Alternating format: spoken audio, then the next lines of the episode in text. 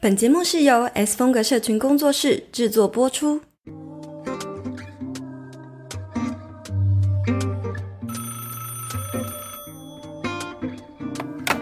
喂，Hello，听得到吗？有声音吗？喂喂喂，有，Hello，我是青椒。欢迎回到 Hit Me Up 下班打给我的第六十集。今天我们要来聊聊呢，到底要如何成为令人想学习追随的对象，活出智慧光芒的秘密是什么？因为前阵前几集我们诶不是前几集，好像某一集我们就有聊到说，要怎么样成为闪闪发光的人？对，五十五集的时候。没错，没错。但那时候我们聊的闪闪发光，比较像是仪态层面的，呃，闪闪发光。可是这一次这一集，我们想要聊的是那种智慧的光芒。你你觉得智慧的光芒，你会想到什么？白袍道长的那种。哎、欸，我想到的是观音背后发的那个光芒。对啊，差不多是那种感觉啊。没错，没错。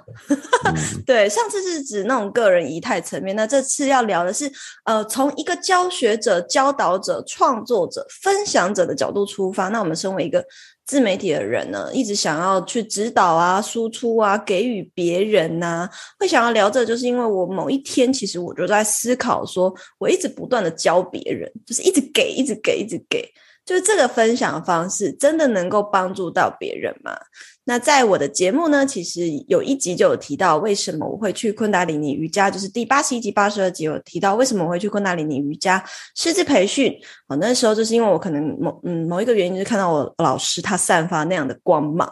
那这一边呢，就先。前情提要，那想要听完整的呢，再去就是让思想去旅行。呃，我后来去师资培训有第二周嘛，那我就不断的在思考说，嗯、呃，这些老师他是怎么样散发那样的光芒，然后我也很想要跟他们一样，所以我就想要在这个节目里面跟青椒一起来聊聊这个。就你的观察，你你身边可能是或多或少应该有一些人是让你有这样的感觉嘛？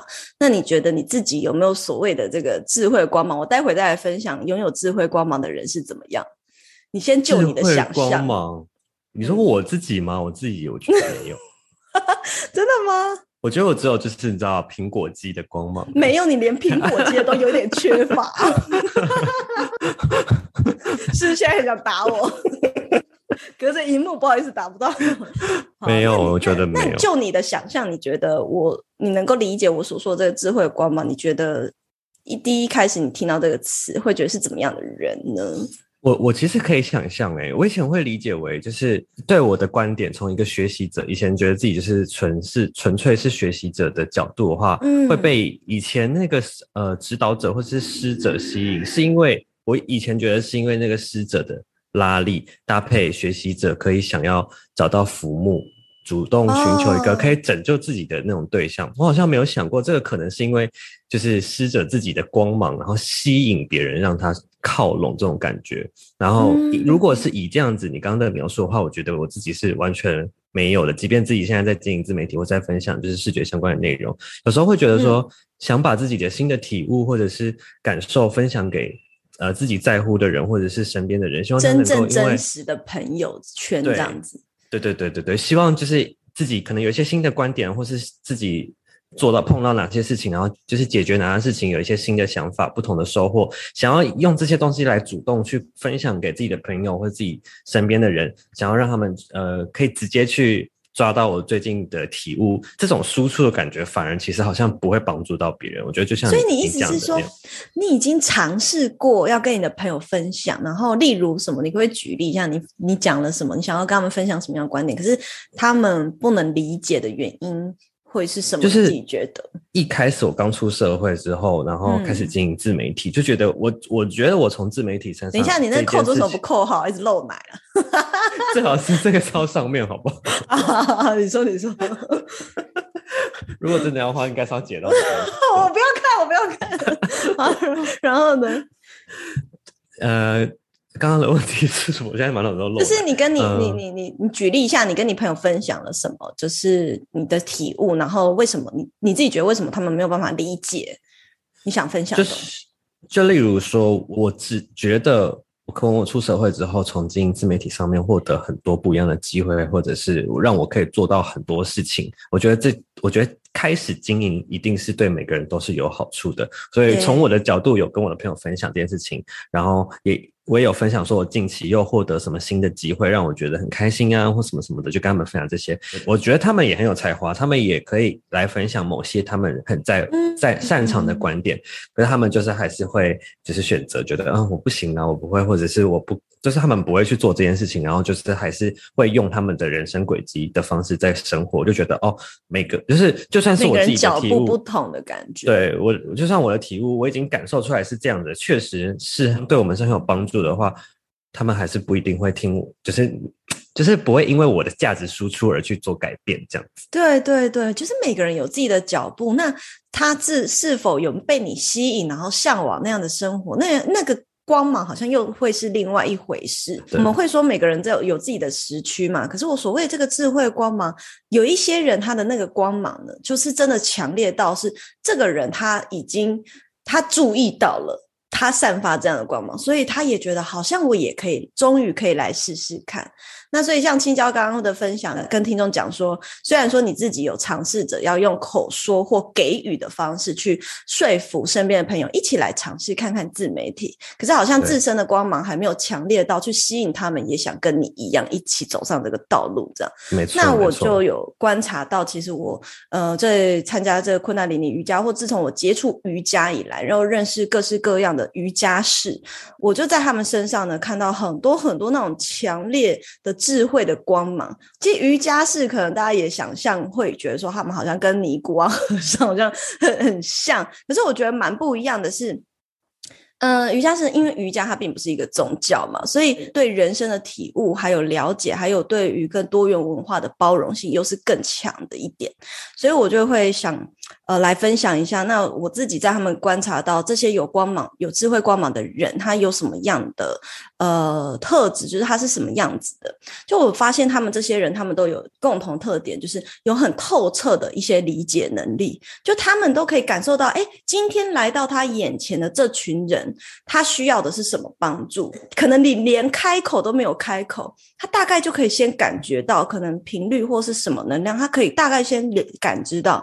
你好像正在经历一个什么样类型的低潮，然后他就会开始开放的去倾听。那甚至呢，他在倾听的过程中，你跟他对话，你也可以感受到他试图的去理解你，试图理解你之外，他给予的话语又是那种很中性的观点，然后他也能够帮助你分析你观点背后这个你描述的这个事件背后你没有看见的那些本质是什么。我发现这些人他们有一个共同特点是。倾听很重要，然后再来是他们只说最重要，然后且具备智慧的话语，就是他们不随便开口。他只要开口，他就是只说他觉得重要的事情。大部分的时间，他是会用倾听的方式。也就是换句话说，他们是不讲干话类型的。对对对对对，讲讲白一点，就是用人类的话说，就是他们不讲干话。没错没错。啊，那我不行哎，我这不能当一个智者。你无法当。哪一天你变成只说智慧的话语，我也会觉得有点害怕。我应该就是一年都没有在讲话了吧？没有智慧的话语可说的，对不对？对对对。好，OK。然后呢，再来是我觉得这些人他们提供，比如说他知道你需要什么帮助，他他提供给你中性的观点，他会去引导你思考，而不是一昧的去提供你方法，提供你方法。对。你听到这边，你有觉得你有你有就是也没有做到这几点吗？就是智慧话语没有。嗯，没有，就是应该是说，不是要告诉他们结论，而是要帮助他们走过那个过程。对，走过那个过程，然后让他去思考，然后会引导他。那这个光芒就是是怎么样来的呢？是他可能自身也做得很好，因此呢散发出来的。所以于是呢就会让人也很想要去追随他，去了解说，哎，我也想要跟你一样，你怎么做到的？甚至你会觉得待在这些人，呃，我最一开始接触到这个瑜伽断食营嘛，是在那个台中的绝爱瑜伽村。然后那时候就有说成立这个瑜伽村的这。这个瑜伽室呢，这位上师呢，他呢，呃，其实他本身就是有一个很强烈这样的光芒的一个人。那他的特质很很有趣，就是他是非常 peace，他也不随便开口，可是他都是带面带微笑这样跟你跟大家说话。然后他有一个特质是，只要待在你身边，就是你本来很烦躁，可是你只要靠近他，你就会觉得，哎，好像马上放松下来，然后有一种安全感，会很舒适的感觉。那我也观察到，像他们这类型的人，就是人们在有问题的时候，都会倾向于，即便你眼前有很多个老师，可是人们都倾向于找他这位最有光芒的人去倾诉他的想法。对，那可能比如说，就有有点像是，哎，眼前你有十位同样类型的老师，你总是就算就算我们不是灵性开悟的人，但是我们一定都可以感觉得到，哦，这个人他有这样的特质，会想要吸引我，想要跟他诉说，所以也并不是，也只是想跟他分享，也并不是想要从他身上得到什么，然后单纯可能就只是想要他听听他的观点，或者是单纯只是想要在他身边。呃，获取他身上一些可能比较那种有散发正正向的能量的那种感觉，就会觉得安心。你有没有遇过这样的情形？我觉得没有啊，就像其实你一开始说的那种真实的那个光芒的感觉是什么？其实我是无法想象的。可能可能是路上不会有随便就是在发光的人，所以嗯，可能一定要到那种场合，或者是你静下。我觉得发不发光，除了取决于这个师者他自己本身的修为跟他的能力在哪里之外，你自己自己是不是处在一个虚心受教的阶段也是很重要的。如果你没有在那个虚心受教的情绪下，你好像也看不到别人的光芒的感觉。哦，哎，你说的很好，哎，也取决于当下这个人他接近他的心态，或是他过人生的态度？是是不是是不是愿意去接纳别人的观点，或是别人的帮助，别人的一些的那种感觉？如果他自己本身还是在固步自封的壳里面，他可能也感受不到他身边其实有这么多可以帮助到他的人。那你赶快破壳而出好不好？没有来开玩笑，开玩笑。那我我所以呢，我我为什么当初就是我刚刚有讲到，在我的 podcast 里面有讲到，就是为什么我会想要去师资培训？其实其中一个原因就是因为我在去我在刚开始接触昆达里尼瑜伽的时候，我接触到这群老师，每一个人都散发出一个很。就是快乐的能量，然后是那种智慧的光芒，就是你会觉得天哪，为什么我自己都已经觉得我算是很能够翻转各种大众一般的思维的人了，然后算是我自己很很有思辨力的人，可是呢，他们总是能够看到我看到的事情的背后的更背后，那是最大的本质。然后我就一直很向往，我可以跟他们一样，就是有散发这样光。那可能就有会有人想说，哎，可是他无法理解，说为什么会有人想要跟一个老师，或者说，哎，遇到一个这样发光的人，就很想向往跟他一样。你能够理解这是什么样的一个心情吗？我觉得可以耶，就是有一点像地心引力的感觉吧。你感觉到它的能，对啊，它它的能量是非常强烈的的时候，你自不自主的就会向它靠拢啊。就是你是没有办法控制自己的吧？嗯、会想要、嗯、想要步上那个道途，或者是想要成为跟它一样的存在。就是会自然而然的被靠靠过去，然后对，就是有像磁铁的那种感觉。对对对对对对。嗯，在前几集我曾经有提到说，哎，贾博士有一本他最喜欢的电子书，叫《一个瑜伽行者的自传》嘛？你记得我讲过这本书吗？有有有有有有。对对对，记得。这个写自传的人呢，他的名字叫尤加南达。那尤加南达他这个瑜伽室呢，他这个那时候我没有很详细的分享里面的一些故事啊，我今天也不会太详细分享，但是我只是想透在。次的透过这本书与大家分享说，为什么会想要追随一个老师？那这个尤加南达呢？其实他从小他就很向往一个灵性的导师，所以他为了要追求这方面成长，他在国小的时候，小时候就和朋友呢预谋要逃家。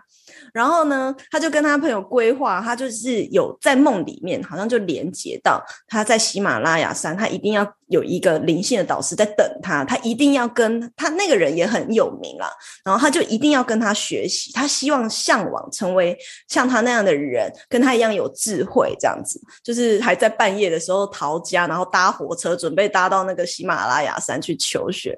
那总反正过程这个故事很有趣，我就不破梗，大家有兴趣可以去买书来看。可是我觉得，在我在看这个的时候，我无法理解说，到底为什么要跟一个 就是莫名其妙，你要跟一个素未谋面的人，然后有这么大强烈的吸引力，让你从一个都市生活的人，然后想要跑去喜马拉雅山上去修行。那我就后来历经了这个在学习瑜伽这个过程，我才哎，我才能够真的感受到这本书。这个作者他的想法。就为什么要跟随一个老师？因为其实当我们跟这个老师同频共振的时候，我们就也能够成为他，拥有跟他一样的光芒。只是每个人与他共振散发出来的那个频率，那会那又会是你自己的品质，那你就可以活出一个更美好的一个样貌。而且而且那个样貌那个光芒，它不是那种皮肤苹果肌，你刚刚讲那种而已，是那种由内而外就是散发出来的一种美丽。嗯，那所以这些灵性导师散发出来的气质就是这样。他们呢，呃，透过存在，因为他他就像一面镜子，他可能只是存在在那，然后做他的事情，然后就让人呢会想要自省，就是开始反思，诶，那我可以怎么做？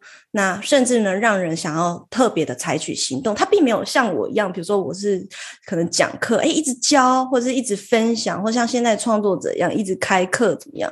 他并没有，他就是透过存在，让人去思考，诶，我怎么样能够跟他一样？透过存在，就是单纯的存在，就是做他自己。对对对，那而不是透过主导去让人想要采取行动，这是我最想要达到的境界。只要存在就好了，只要存在就好，都不用发贴文的，好对啊，多爽啊！没有，其实其实他就是做他自己，过他的生活。那他可能分享的也只是他做自己，过他生活的样态。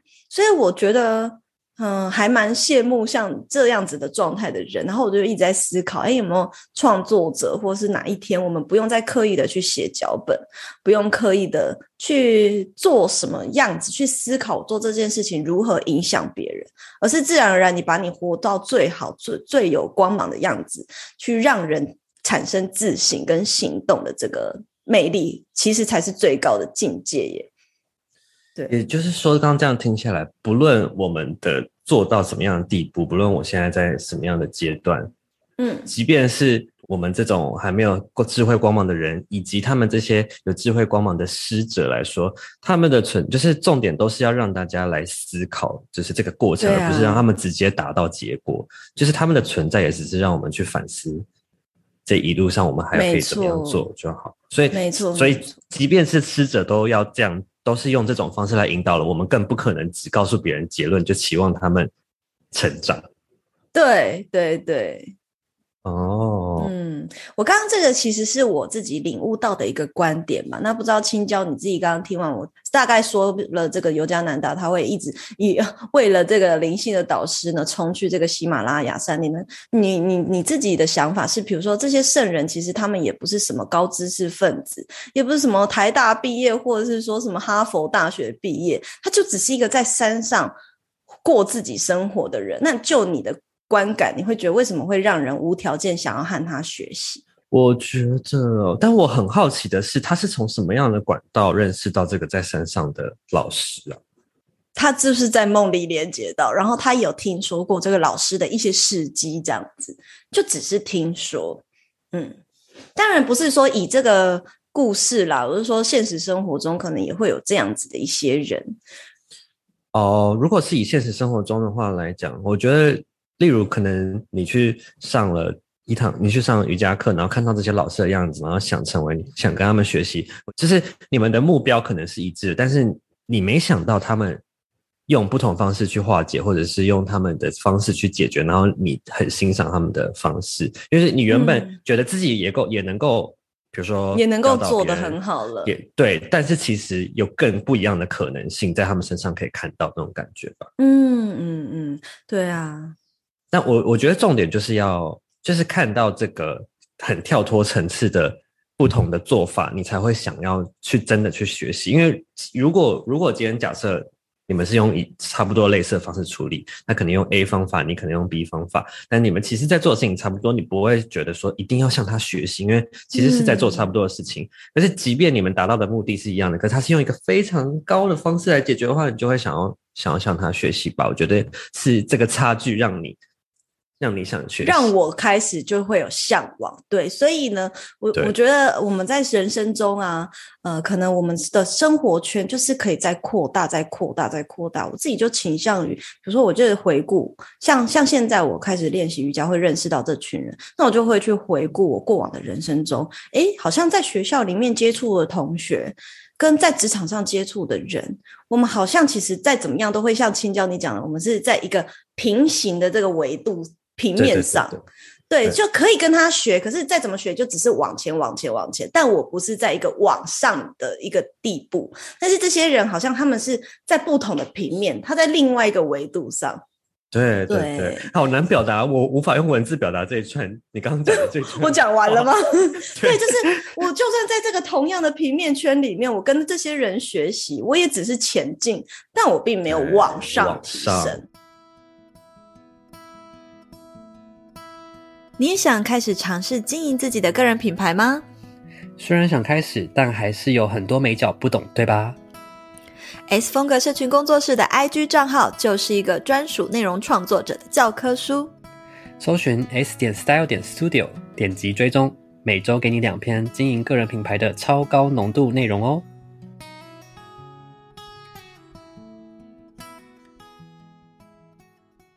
我们可以各自分享三个，比如说我们刚刚讲的都是一个很笼统的，那所以到底这些人具体来讲要拥有什么样的本质，会让我们呃眼睛为之一亮啊，甚至好想要跟他学习？你自己的想法是什么？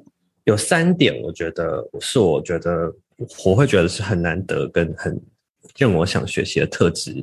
第一点是勇气，然后再是自制跟沉着。勇气呢，我觉得重点是在面对所谓的真实的勇气，就是。我觉得重点是自己啦，你自己真实，就像我前阵子看了《脆弱》那本书的感觉一样。对，我觉得你真实的样子是什么，你去，你勇去勇敢面对，而不会，而不只是，而不是只是只看自己的好的那一面，然后想把自己不好的那一面隐藏起来，就是真实的去面对你自己所有的好的、坏的的特质，嗯、这是一个。然后再来是，真实是指说真实的自己，不是说真实的现实生活之类的啊，对对，真实的自己这样，嗯。然后掌掌握自身的自制力是我觉得也蛮重要。我觉得自制力是一个，嗯，我觉我觉得自制力它体现在很多地方。然后不论是你想要达成的目标，可能需要靠你的自制力去完成。例如说，一个体操选手他想要达成一个很厉害的一个。比赛，他可能需要每天的练习，他需要一个很强大的自制力。然后，或者是说，你只是纯粹是一想要把自己的身体照顾好，你可能需要早睡早起，他也是以需要一个自制力。我觉得不论是很大的愿望，或是很小的事情，就是自制力都是一个很重要的特质。这样子，对对对，不管要完成什么，他都必须要能够了解我正在为了什么样的目标努力。其实很像我前阵子线动分享，就是对自己的承诺负责。对，很多人就是没有办法做到这一点。就即便在微小事情，嗯、他明明就承诺自己，哎，我应该我的目标是什么？只是他好像就会把它放水流，就反正是对自己承诺，不是对别人负责，然后反而对自己呢更加的宽松，那就没有自制这样子。哦、对，对，对，啊、对对对，怎么样？你有自制吗？等一下，我想问你有没有 自制？我觉得，我觉得我偏没有。真的吗？我觉得我在？我觉得我我在。普这个常人的可能是算有，但我觉得还是整体是没有的。啊、你在怎么什么时间点观察到你觉得你自己没有？就是像你看，像我健身，就现在也变得很很松散，好像、欸。可是我蛮佩服你，真的有坚持一年多哎、欸。啊，我真的应该要回，我要好好回归了。但但是是因为啊，算了，这都是 disclaimer，反正我会继续 加油的。OK，好，那第三个特质你觉得是怎么样？最后一个呢是沉着，然后是什么样的沉着？我觉得是遭遇危机或者是危机处理应变这种的沉沉着，就很像。就其实我每次在听你去那个墨西哥的故事啊，什么的卡车啊，什么货车啊，被警察 被警察围剿啊，这种的，我都觉得这这真的是一个很很厉害的特质，就是能够危机处理，然后沉着的去。应对这些事情，而不是就是手忙脚乱。你知道，有一些人在面对一点点小小的挫折或者是不不如意的时候，就会整个乱了手脚，然后就会看着就很惊慌失措。对啊，然后就不优雅。对对，就是会 好像就会觉得很烦，就是他随时无刻无时无刻都表现出一个毛毛躁躁、很烦躁的感觉。哎，我没有吗？我有时候也会感觉很烦躁吧。我觉得还好，还好。你你烦躁的时候会做什么事情？就是你会有什么下意识的动作吗？就例如有些人可能会咬，我不会说出来吧，咬指甲或者是什么这种。哦哦，我我可能也会耶，我也有，但是我可能不是会表现出来的人。所以你没有感觉到我发毛躁的的人，毛躁的话毛躁。我觉得还好哎、欸，好好好好，所以沉着冷静，你觉得这是一个很呃，遇到危机的这个沉着是一个你觉得很重要的特质。那你自己觉得你自己有做到这点吗？我觉得我也偏没有，危机处理是你也没有什么时间点遇到危机啊，对，所以会遇到危机，所以这就是需要靠。事事件来累积的吧，去激发你这个潜能。嗯嗯、对对对，对，我觉得像你说的那个遇到危机的那个处理啊，这件这个特质也是我刚好写的三个特质里面其中一个，但是没有那么明确说哦，遇到危机这件事情，我觉得这些会让散发光芒的人，他同样他们有一个共同特点，就是特别的沉着的冷静。诶。就你无论是在他面前哭啊，或者是闹啊，或者是现在外面正在发生一团混乱，他们好像就在自己的定境之中，然后呢，oh. 还是很中性的，可以回去回应这个事件。所以那时候我就曾去参加这个瑜伽的师资培训的时候，第一堂课我们就是跟国外的那个呃瑜伽大师连线，然后他就有讲说，你们在这个培训的过程中。Oh. 你要先对自己承诺一件事情，就是不对任何事件起反应，尝试不认对任何事件起反应。就比如说，今天有让你一个觉得，哦，很 shock，为什么要做这件事情？可是你不要有这个情绪，可能你就把这些情绪先压抑下来，去听听看他是不是小我的声音。然后这个其实，在过程中就可以，诶，是这也是我后面会分享的一个练习，这就是在过程中去学习这件事。所以我发现说，好像这件事情对他们来说是特别重要。然后你刚刚说那个危机处理，我觉得是因为不得已，所以我才必须要沉着冷静，因为。今天有多少个员工在我面前看着我处理这件事情？我如果不沉着冷静，那全部的人都会一起乱掉。然后我也可以理解说，有一些人可能他呃遇到危机的时候，他反而是同时想了五十个办法，所以他五十件事情他都想要同时做。但此时此刻，其实他根本根本就没有办法辨别出这五十个方法中，其实哪一个才是最有效的。但是我的话，则是会从这五十个想法里面选择一个有效的事情，一次只做一个。事情去尝试就好，不行再换另外一个这样。所以我觉得沉着冷静这件事情也是可以去训练出来的特质。你刚刚那样描述我很有画面诶，就就好像这些老师都是有自己的 领域或是捷径，然后把自己的情绪保持保持在一个比较高的水平。也不是说没有情绪吧，他们应该是比较稳定的一个高比较高频率的那个。对对对，他在这里面转化了。无论你投了什么石头进去，它都是一个水，水花，就是都是那样。嗯哦，哇，你好会形容哦。好了，那第二个特质呢？我觉得呢，就是他们都拥有一双可以看到事情背后本质的双眼。那这就是我刚刚前面讲，他永远都是可以看穿，而且甚至是融会贯通的。比如说，你只是跟他讲一件很小的事情，可是他好像可以透彻了悟很多事情。我觉得我自己有正在慢慢培养像这样的特质，可是我觉得也是要靠依靠人生的经验去累积下来，或者是跟不同的人去接触，你才有办法。去看穿那背后事件的本质，还有平常可能要多观察，多观察这些人，呃，你身边的人每一个行动背后，他带着什么样的情绪跟意义的时候，你就能够很容易看透这个事件背后的本质。所以你平常就是，如果你的朋友啊又在跟你抱怨他工作或什么，你就可以去思考他他抱怨的背后。情绪是什么？还有他抱怨背后为什么他会这样采取这个行动？慢慢你就会看穿这这个事件比较透彻的一个道理。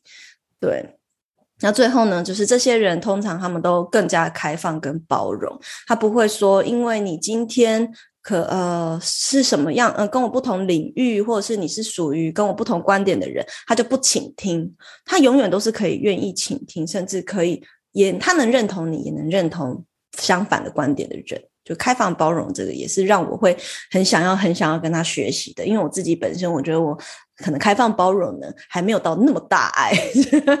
对，那我很好奇的是，因为像这样大家去上这种师资培训课程，就是昆达里尼瑜伽的课程，嗯，其实基本上应该多数人都是比较向往这样子的形态才去上课的。可是我很好奇的是，如果这些老师真的当面遇到了那些比较。有侵略性的攻，在言语上比较侵略性的人的话，嗯嗯嗯、他们是能够怎么样的去面对？我蛮好奇这件事情。有啊，哎、欸，其实我跟你说，不是每个，因为去的人通常都是还在学习的路上嘛。那其实我身边也有蛮多同学，他们不一定是。像我只是单纯的想要成为什么样的人而去，而是是他们本身人生有非常多起起伏伏的挫折，然后他认为像这样的瑜伽有刚好有平稳了他的情情绪，所以他想要更深入的去学习，帮助他现在正在面临的这些苦痛，啊，然后去。把它转化成自己可以运用在生活中的工具。虽然他们很呃，我们百分之百的人其实最一开始去都不是为了，都没有想要当老师，都是去上完课之后才觉得说，哎，我好像也可以把这个分享给别人，我好像真的可以来当老师。那所以说我刚刚讲这些人，他们其实原本都是带着一一部分是人生的苦痛过去学习的。那像我就比较没有什么苦痛了，但是他们就在这个 课程里面就会有很多情绪的流动，比如说生气呀、哭啊，或什么的，所以就是我刚刚跟你分享，我就从这个过程中观察到这些老师，他都是听，然后他能够中性的给你，然后指引你去思考，他从来都没有要给你一个方法，他也不会告诉你答案，就是没有，但是你总是能够在听完他中性的观点的时候，自己在内心里面听到了一个答案。对，所以我就觉得这是一个很特别的上课方式跟教灵性的教导方式。好，那最后呢，其实我们有聊到说，像这样是叫做智慧的光芒，可是实际上有很多人都会把知识跟智慧混为一谈。所以，我们接下来就想要来聊聊关于知识跟智慧，你自己觉得有什么不同？这一题我想很久诶、欸，就是很久吗？这个答案很简单吧？这个感觉不是，我觉得很多人我觉得很难精准的回答，哦、就是我我那时候前两个礼拜吧，我看到这个这一题访纲的时候就有点愣住。我是到 我到刚刚才完整写出这个，想出来吗？认真，你认真，我都山东腔了。我觉得，我觉得知识是掌握自己内在以外事物的真相。就是例如说，我们刚刚讲的 就是这些地心引力啊，这种我们上课所学的事情，三角函数，或者是一些 一加一等于二，对对对，或者是一些技巧类的东西，例如说插花、插艺啊这种需要磨练的事情，我觉得它都可以算在知识。嗯、但是智慧呢，是对掌握自己内在的一个真相，知道自己是谁啊，知道自己终其一生的课题，或者是知道自己使命这一类型的事情，我觉得它可以算是智慧一部分。哎，我觉得你解释的超好的啊！你可以去讲课了耶，你可以当我的导师了。我，我想很久，觉得我知道是什么意思，但我很难用言语表达。但我猜应该就是跟自己跟内。自己的内在跟外在的一个区隔分水岭吧，嗯、我在想。其实青椒他呢，就是解释的非常详细，但是呃呃，其实总归一句，也不用想的那么复杂。在昆达里尼瑜伽的这个哲学教导里面呢，其实他就有提到智慧跟知识它的分别是什么，他就写了一个公式：智慧等于知识加上体验。所以也就是说，什么意思呢？我们人在这个地球上，一定开最开始先学习的东西都是知识层面的东西嘛。我们跟无论是去上课啊，或什么，我们学校的东西都是知识。可是这些知识，当你没有应用在你的人生，你没有去体验，你没有把它活出来，你就永远无法拥有这个智慧。所以也就是说，智慧是活出来的，而不是习得的，就是不是学习来的。智慧是在你了解一件事情的时候，运用并且实践，是你刚刚讲的，知道了，但是去实践它。所以你知道了，不管是知道什么事情，但是你有去实践它，你有去体验它，然后你透过这个体验了悟到，哦，这个背后的真相，这个背后的道理，有一个透彻的了悟的时候，你就得到了智慧，你就活出了智慧，也不是得到。这是一个很蛮不一样的状态，我觉得大家可以去思考看看。也就是说，这这样子的状态呢，其实体验去活出体验，才是你培也是培养智慧光芒的一个很重要的第一步。这个体验应该要怎么样去实践呢？就是例如说，我们一样都会遭遇到人生的一些磨练或是课题，但是嗯，怎么样才叫做体验呢？是就也就是说，比如说我现在告诉你冥想的 step by step，一二三。你已经知道冥想就是要先坐在那花十分钟，然后听内心的声音。你知道是知道了，这是你的知识，你已经拥有了这个知识。可是你永远不去尝试，不去练习，然后那你就永远没有办法获得从冥想这个过程里面得到的智慧，这样懂了吧？哦，好，这是一个举例，但是呢，这个举例可以应用在你人生中方方面面。好，所以最后呢，也想要跟大家再继续揭晓更多，嗯、呃，如何培养智慧光芒的秘诀。刚刚说这题。活出来，然后啊，你获得知识，然后呢，去活出这个体验智体验智慧是什么？这是一个第一步。那根据我对这些瑜伽，我接触到的这些瑜伽大师们的观察呢，我发现呢，还有三个就是很很可以，你平常是生活中你自己就可以去培养这个光芒的一个技巧。嗯，那虽然在困难里尼瑜伽里面，本来我们就有很多冥想是在锻炼这个光芒体，可是实际上呢，在一般的人，如果你不是瑜伽士，你也透可以透过以下这三个技巧呢，让自己慢慢的散发光芒。那第一个呢，我觉得非常重要，就是你要时常的和自己在一起，因为像刚刚青椒你有讲到说，是要掌握自己内在的真相嘛，了解内在的真相。可是，如果你没有和自己在一起，倾听内在的声音，你根本没有办法了解内在的真相是什么。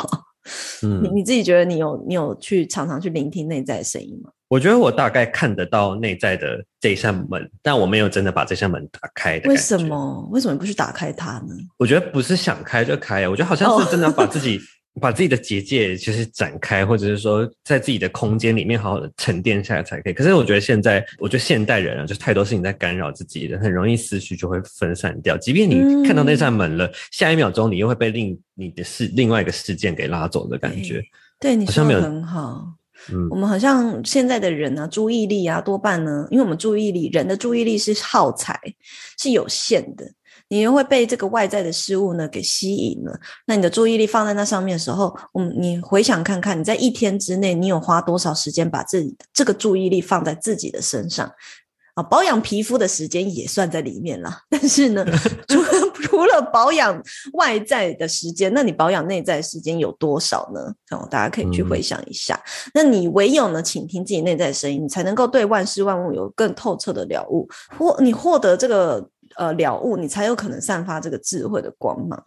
好，然后第二个呢，我发现就是，呃，就是可以去学习，去看见每一个人他背后的情绪都是 mercy，都是 mercy，翻译成中文就是慈悲。慈悲。那这个这个东西，我觉得它听起来很佛学，可是这也是从我们老师身上学到的一件事情。我觉得他在跟我分享这一句话的时候，我就。试着在我生活中去看见每个人背后的情绪都是慈悲，这这个意义哦，这件事情。然后我透过这样的练习，我发现，诶，我好像不再会对于别人的情绪有情绪。他有分享说，我们可以看见，今天假设我们今天在路上被一个人撞到了，然后他很生气的骂了你三字经，或者是说他很认生气的指责了你。那那或者是说，我们也可以说，嗯、呃，你今天小孩子大吵大闹，结果突然呢有一个路人走过来指责你。那当你被指责的时候，你就会对他的情绪有了情绪嘛？可是如果如何从他的情绪背后看见这个慈悲呢？就是去思考说，为什么他今天会想要会指责你？他为什么会对你这件事情生气？原因是因为他希望你的小孩能够好好的被对待。或者是说，他希望今天，呃，在这个路上的人，他们都是和平的，呃，都是能够更花一点心思去注意自己眼前的这条路，所以他生气了。那你在理解他背后的这个 mercy 的时候，你突然会觉得，哎，其实我好像可以理解为什么他要生气。那在这个理解的过程中，你就是。有了智慧，因为你去体验到了，你去体验到了对方的想法，诶，你开始陷入一股沉思之中了。对啊，我已经开始，我已经真的在思考了。对对对，所以你接下来青椒的或者是线上的听众，大家也可以尝试着这样子去试试看。所以我在听完这句话的时候啊，我就每次派大惹我生气，我就开始啊，他们他在说，他还念我为什么不去洗碗什么 啊。我就开始看见他背后的慈悲，他其实呢只是希望这个家干净一点，希望有人可以帮他分担家事。我就说好，我来洗碗，我就尝试着去做做看。我就看见了背后慈悲，你知道吗？原来这个是就是有帮助到我真实的人生，对对对对对对，太好笑了。好，那最后一个小 tips 呢，就是不轻易的对任何事物起反应，也就是我刚刚跟你们说的，去训练一下你自己如何能够沉着的应对任何来到你眼前的事物。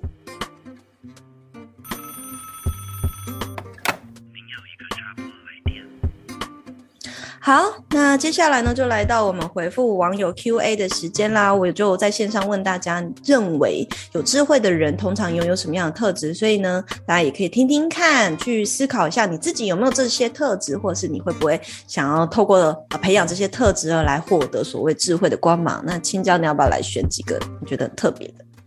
好啊，我看到一个，我觉得跟我们今天聊的蛮蛮契合的，是 Abby Day Day，他说呢。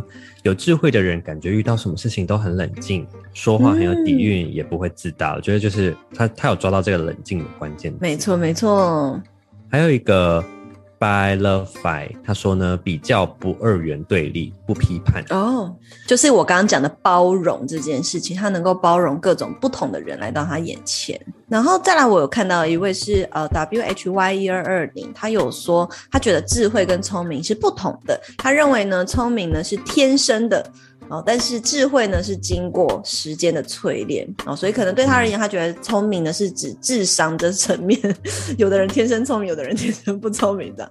只是智慧是透透过时间的淬炼，其实就有点像是我刚刚说，呃，你人生要有一些历练或经历呢，你才能够体验出所谓的活出的智慧的样态。嗯嗯，最后一个 YU。S H A N 三三三，他说呢，心比较平静，好像看透任何事情。我在想，他应该是讲智慧的智慧的观点，这样子。对，没错，没错。嗯、其实我发现呢，嗯、我们这次投稿非常非常多人投稿，然后大多数百分之八十的人，他们讲出来的都有一个共同点，就是我们刚刚讲的沉着、冷静。包容，其实大部分就是这样的特质。好，那今天 怎样干嘛？没有，你你刚喊的那个口号是当兵要喊的，你知道吗？我说什么？冷静什么的？真的吗？有吗？我其实当过兵，好不好？各位，我知道啊，难怪我就觉得像同梯的吧。是啊，哎、欸，同梯的那表示我也很年轻啊。好，我可以跟你同梯。好啦，那我们今天这集节目就到这边，然后希望呢可以让大家可以从不同的观点去看见，呃，自己呢能够如何活出智慧的光芒。那如果你有任何想法的，欢迎分享到现实动态标记。我们要真的要标记哦，都不分享。